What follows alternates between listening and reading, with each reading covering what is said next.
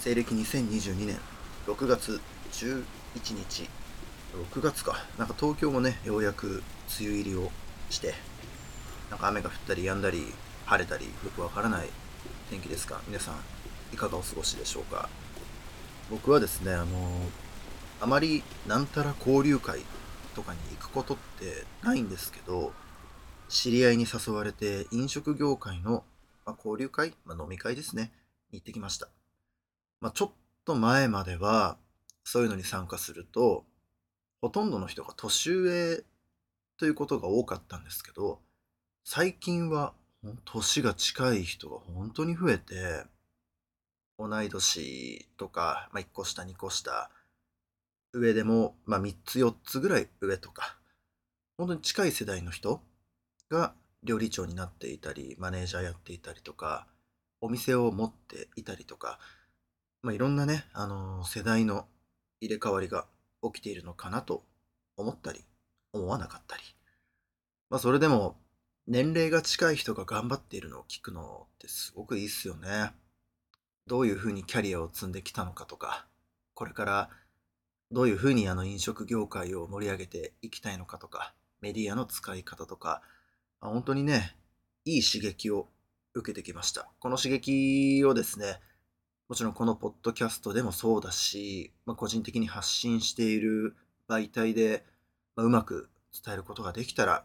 いいなと改めて思っておりますので、えー今週もどうぞお楽しみください。では、今週も行きましょう。つかさ、僕とワインと人生と。このポッドキャストは簡単に配信ができるアンカーの提供でお送りしております。では今週の質問コーナーです。えー今週はですね、アルバイトは何したことありますか？楽しかったのとためになったやつをそれぞれ知りたいです。これね、多分察しがつくと思うんですけど、アルバイトの飲食業が多かったですね。うん。カラオケ店とか、バーとか、まあ、カフェ、ビストロ、等々本当になんか飲食業に関わることあと接客することに関係することっていうのはいろいろやってきましたね。飲食業を選んだ理由はまかないが出て、まあご飯代が浮くのとこれも前にお話ししたことあると思うんですけど僕はもともと極度のコミュ障だったので人とあんまりなんだろうこう目を見て話せないというか緊張しちゃうんですよ。で、それを改善したくて、荒領事で飲食業の中でも特に料理を作る方ではなく、ホールとか、そういった接客を始めたんですね。それが功を奏したのか、今はこうやって、ポッドキャストを始めることができたり、質問をしてくれた人に答えたりすることができていますし、ソムリエという、ね、ワインを説明したりね。お酒を勧めたりとか料理の説明をしたりとか、まあ、そういった仕事に就くことができているので若いうちにやってよかったなって思います。特にあの失敗が許される学生の時のアルバイトとしてやってよかったなって思いますね。あれがなかったら多分今こうやってお話しすることできないと思いますしソムリエになろうとかサービスマンとして生きていこうとかはまず思わなかったと思うんで荒領事でもなんか改善したいなと思った自分をちょっと褒めてあげたいな。でもしなんかねそういうの悩んでるんだったら失敗別に若いからそのできるとか若くないからダメとかじゃなくてやっぱ失敗すると改善しなきゃとか次はこうしてみようかなとか思ったりすると思うんですよ。で、そうやって徐々に、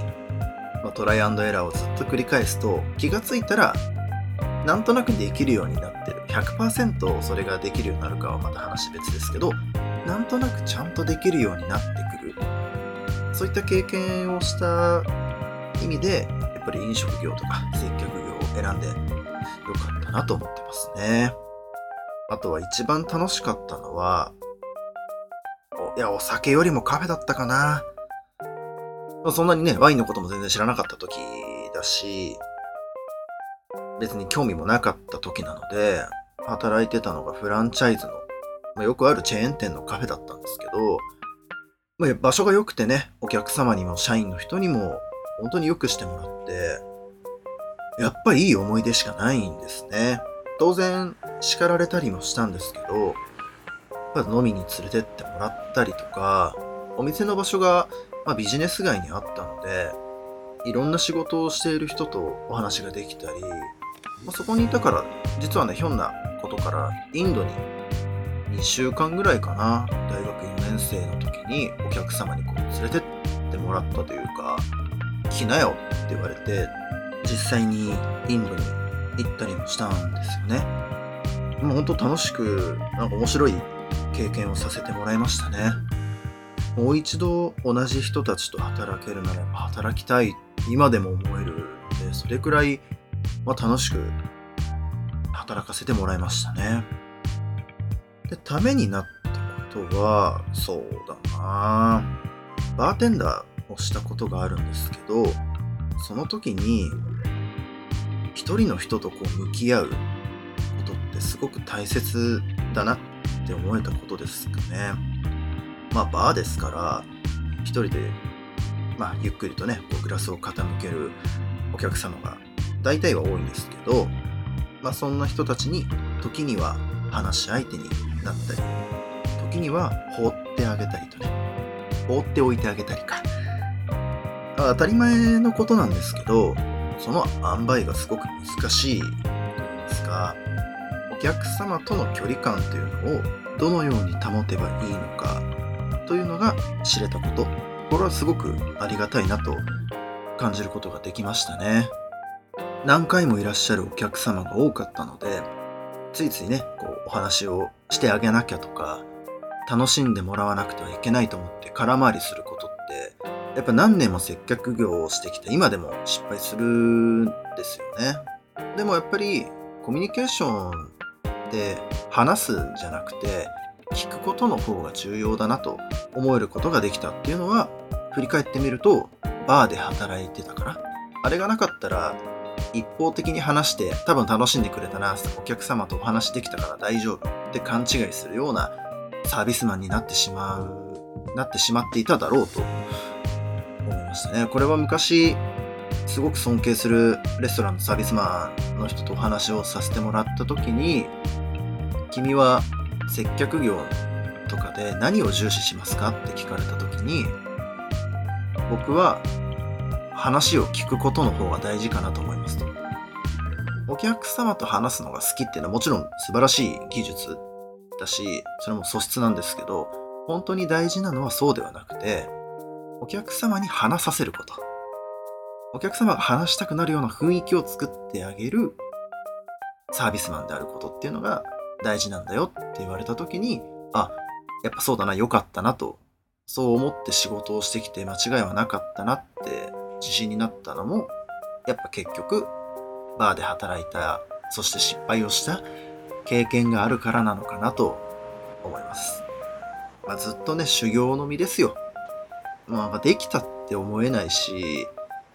瞬間瞬間は、あ、この瞬間できた。この瞬間も大丈夫だったっていうのはあるんですけど、やっぱトータルで見ると全然そんなのって、打率で言ったらもう3割あるかないかぐらいですよ。だからこそ楽しいんですけどね。毎回毎回違うし、来るお客様っていうのは。同じお客様でも同じ状態で来るとはまず限らないので、この人今何を求めているのかな？何がしたいのかな？どうしてほしいのかな？とか、それを見極める観察力っていうのも、振り返るとバーテンダーだったかなと思います。うん。こんな感じで大丈夫かな。まあ、どうせね、働くならやっぱり楽しい場所で働きたい、働いた方がいいと思いますし、ためになることを経験した方がいいと思うんですけど、ためにならないことって何でもないんで、全部自分の心持ち一つで全ての出来事がためになるので、何か吸収してやる、取ってやる、学んでやるって気持ちだけは忘れないで、僕は働いてほしいなと思いますね。今週は質問はこんな感じで、えー、終わりにしたいと思います。の番組の公式 Twitter にはですね、定期的に質問箱が置いてありますので、何でも気軽に相談してくださいね。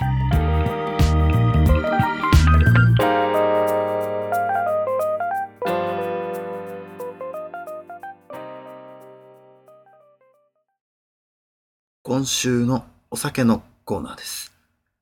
今週はですね、久々に飲みました、ルイ・ラトゥール。ブルゴーニュですね。フランスはブルゴーニュのルイ・ラトゥールのブルゴーニュルージュ2020。久しぶりに大手のメゾンのね、ブルゴーニュを飲みました。いや、しかし、高くなったな、ブルゴーニュって思っていたんですけど、まあ、やっぱ大手ですよね。